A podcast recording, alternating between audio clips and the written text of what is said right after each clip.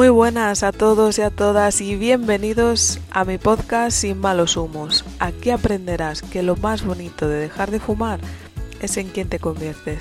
Me llamo Isabel La Unión y juntos aprenderemos a entrenar la mente para decirle al tabaco Sayonara, baby.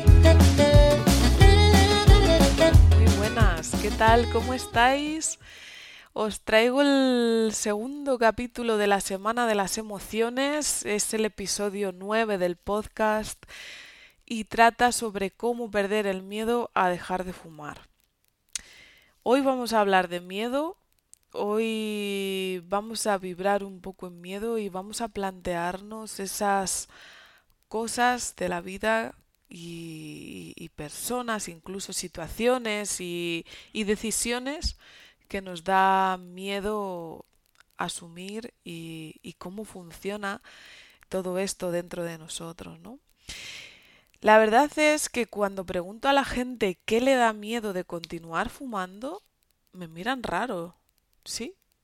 Y la verdad que, que bueno, que ahora poco a poco, según voy avanzando y me doy cuenta de que no soy la única persona extraña que ha ido acumulando miedos desde que era pequeña, ¿no?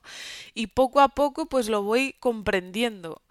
No saben cómo funciona esta emoción tan temida, tan horrorosa, y, creo que, que se merece un episodio para ella sola. Así que hoy te traigo la anécdota de la primera vez que salí de fiesta disfrazada de Halloween para ponerte en situación. Me vestí de brujita, Debía de ser un traje acorde al evento, sexy, debido a mi soltería, oye, que nunca se sabe lo que una se puede encontrar saliendo de fiesta, pero aterrador a la vez para competir en el concurso de disfraces del garito de, yo creo que fue a Chueca, que fui con mi amigo, no me acuerdo, la verdad. Yo de lo que es la situación no me acuerdo, pero de la emoción te puedo asegurar que sí. Así que allí iba yo, Laica diva en el desierto, embutida en mis medias rotas, minifalda y en el bolso un pintalabios, las llaves de casa y, como no, pues el tabaco. No soy una persona que beba alcohol desde hace muchos años, nunca me gustó. Pero ese día la verdad es que algo piripi sí que me puse. Baile tras baile, Malibú con piña tras Malibú con piña, la biología que hace estragos y entonces pues se podía fumar en las discotecas, así que de repente me encontré en el baño, a mi alrededor todo lleno de mujeres, entre piripis, disfraces de miedo, cigarros en la boca y, y claro, mi estado un poquito alterado ya, que es que empecé a sentir un miedo, parecíamos muertos vivientes.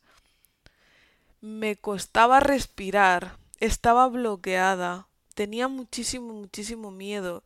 Sentía como que fumar fuese una esclavitud que me llevaría directa a ser recordada el Día de los Santos. O sea, aquella gente y yo misma, con mi cara como de muerta, fumando, era como si la muerte fuera el peor de los finales pero que sentía que nunca llegaría porque seguía fumando. Era una incoherencia dentro de mí que me hizo romper a llorar, pero romper y romper y romper a llorar y bloquearme paralizada en el baño hasta que tomé una gran decisión. Disfrazarse en Halloween era de hipócritas, que quieren excusa para salir de fiesta cuando realmente temen a la muerte. Ole con dos narices. Ya podría haber tomado la decisión de dejar de fumar, ¿no? Pero no. Siempre es mejor ver la paja en el ojo ajeno. ¿Y para qué te cuento esto? Creo que fue la noche de mi vida que más fumé, o yo recuerdo que más fumé, sentía tanto miedo por continuar fumando que entré en bucle. Cuando vas piripi, eres puramente emoción, la razón desaparece. Por eso haces chorradas como volver a fumar si lo has dejado, subirte a la tarima vestida de bruja bailando Spice Girls. Esto le pasó a una amiga, ¿eh? no fui yo. en fin, eh, ¿qué es el miedo? ¿Qué es el miedo? Biológicamente el miedo nos sirve para salvarnos y poder sobrevivir. Si viene alguien a perseguirte y te quiere robar, pues no vas a pararte a pensar si el atasco en una autopista te estresa o no. Vas a salir corriendo como alma que lleva el demonio porque estás muerto o muerta de miedo, ¿no? El miedo generará en ti una sensación de angustia que te haga responder a la situación de peligro, sea real o sea imaginaria. ¿Y qué ocurre cuando no sabemos gestionar la emoción del miedo? Es una forma que tiene el inconsciente de hablarnos y si no lo gestionamos puede ocasionarnos daños psicológicos o anclajes emocionales, decisiones incoherentes, como la que tomé yo, por ejemplo, o incluso quedarnos bloqueados sin hacer nada. Así que yo te vuelvo a preguntar, ¿qué te está dando miedo de continuar fumando? ¿Te lo has planteado alguna vez? Porque ahí vas a encontrar indicadores de situaciones, personas o momentos de tu vida que te están indicando que, uno, no estás en el lugar correcto. ¿A dónde te puedes mover o con quién? Dos, es el momento de buscar alternativas. ¿De qué manera puedo salvarme para salir de esta emoción? ¿Cuáles son las alternativas? Por ejemplo, en el caso de la noche de Halloween, la alternativa de salir y, poco a poco desbloquear ese miedo, pues era dejar de fumar, no pensar que la, el mundo es hipócrita. O tres, tomar acción.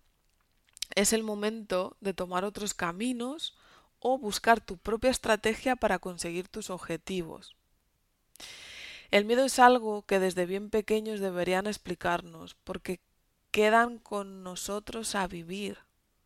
Nos hacen sentir culpa, fracaso. Algunos de nosotros los hemos ido ocultando toda la vida.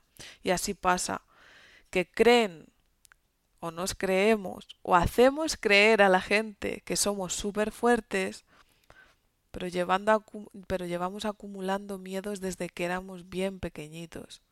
Y cuando tienes que tomar decisiones, ¿qué ocurre? Pues que te pierdes. ¿Cuáles son los miedos más comunes que te hacen continuar fumando? Te voy a ir dando pistas. Al dolor físico, al sufrimiento por dejar de fumar, que acabe en recaída, al hacer daño a los tuyos, con tus ataques de ira o de rabia por el síndrome de abstinencia, a acabar engordando y ponerte como un ñu, como un miura, como un bucéfalo, como una foca, como una vaca, como lo que sea que tú te imagines, a defraudar o defraudarte, a alejarte del entorno que continúa fumando. Esta es súper mítica también. Así que ahora vamos a darle la vuelta a la tortilla. ¿Y si te pregunto cuál es el miedo más profundo que hay dentro de ti en referencia a abandonar el tabaco? Todo el mundo contesta lo mismo que un día me, me diagnostiquen y bueno, ahí hay diferentes historias, que si cáncer, que si tal, que si pascual, que si patatín, que si patatán. No solamente tenemos miedo a morir, sino lo que tenemos es miedo a vivir de mala manera, porque ya lo vamos viendo en personas que, que antes no tenían tanta información como tenemos nosotros, ¿no? Así que aquí te traigo un truqui del almendruqui que creo que puede servirte cuando te plantees realizar cambios de hábitos en tu vida para descubrir si está hablando tu miedo o tu parte más amorosa. Si te lleva a avanzar, es tu intuición. Si te paraliza y quieres retroceder, entonces es tu miedo. Así que si te acabas de pillar decidiendo en base al miedo, quizás tu siguiente pregunta será, ¿y ahora qué hago? ¿Qué hago con este miedo? Bueno, pues te voy a contar cómo puedes trascender el miedo o de qué manera puedes ir integrándolo. Para empezar, gestiona que estás sintiendo miedo. No trates de eliminarlo porque es imposible, ya que es un instinto básico que nos sirve para no tirarnos por un puente. 2. No lo ignores, no te lo fumes, no te lo comas, no te lo pagues, no le escupas gritando a otra persona. Atiéndelo. Acepta que ahora tienes que averiguar de dónde nace ese supuesto peligro. 3. Respeta lo que te presenta, agradece lo que te enseña y abrázale tan, tan, tan fuerte para sentir cómo se expande dentro de ti hasta que poco a poco se acabe yendo. En definitiva, que si tienes miedo, pues hazlo con miedo y se ha acabado el tema. Porque de verdad es que ahí empezarás a conocer otro personaje en la película de tu vida que es el coraje y es maravilloso. De hecho, eh, yo siempre digo que es mi mejor amigo. si tuviese que contarte cómo me lancé yo a dejar de fumar a pesar de todos los miedos que me atormentaban, te diría que o bien contactes con alguien con quien puedas trabajarlos o te compres un cuaderno y hables contigo mismo, contigo misma. Es absolutamente terapéutico cuando te das cuenta de cómo vas evolucionando y atravesando por situaciones que antes te hacían apretar el pompis. En definitiva, es alucinante verte crecer. Y eso va a hacer que poco a poco te enfrentes a las cosas a pesar del miedo. Yo cuando nació mi hija sentí depresión por posparto. Sí, lo pasé fatal.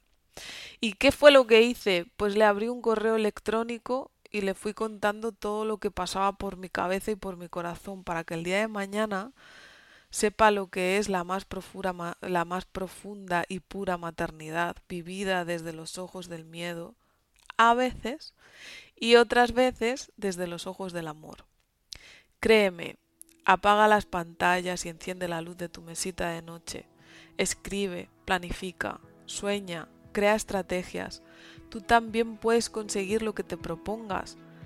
Querer no es poder, necesitas estrategia. Decide lo que quieres que ocurra en tu vida. Si has llegado hasta aquí, ay, gracias, gracias, gracias, gracias y millones de gracias.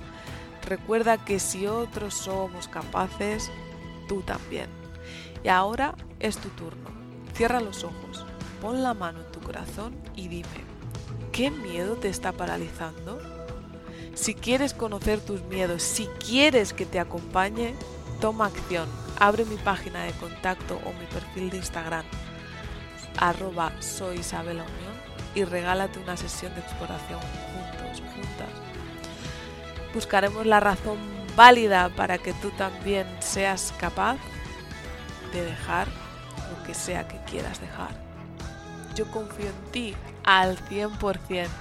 Te veo en la, en la cima. Recuerda que juntos somos uno y nada a la vez. Y que si soy sincera, te abrazo hoy vibrando un poquito en mi propio miedo.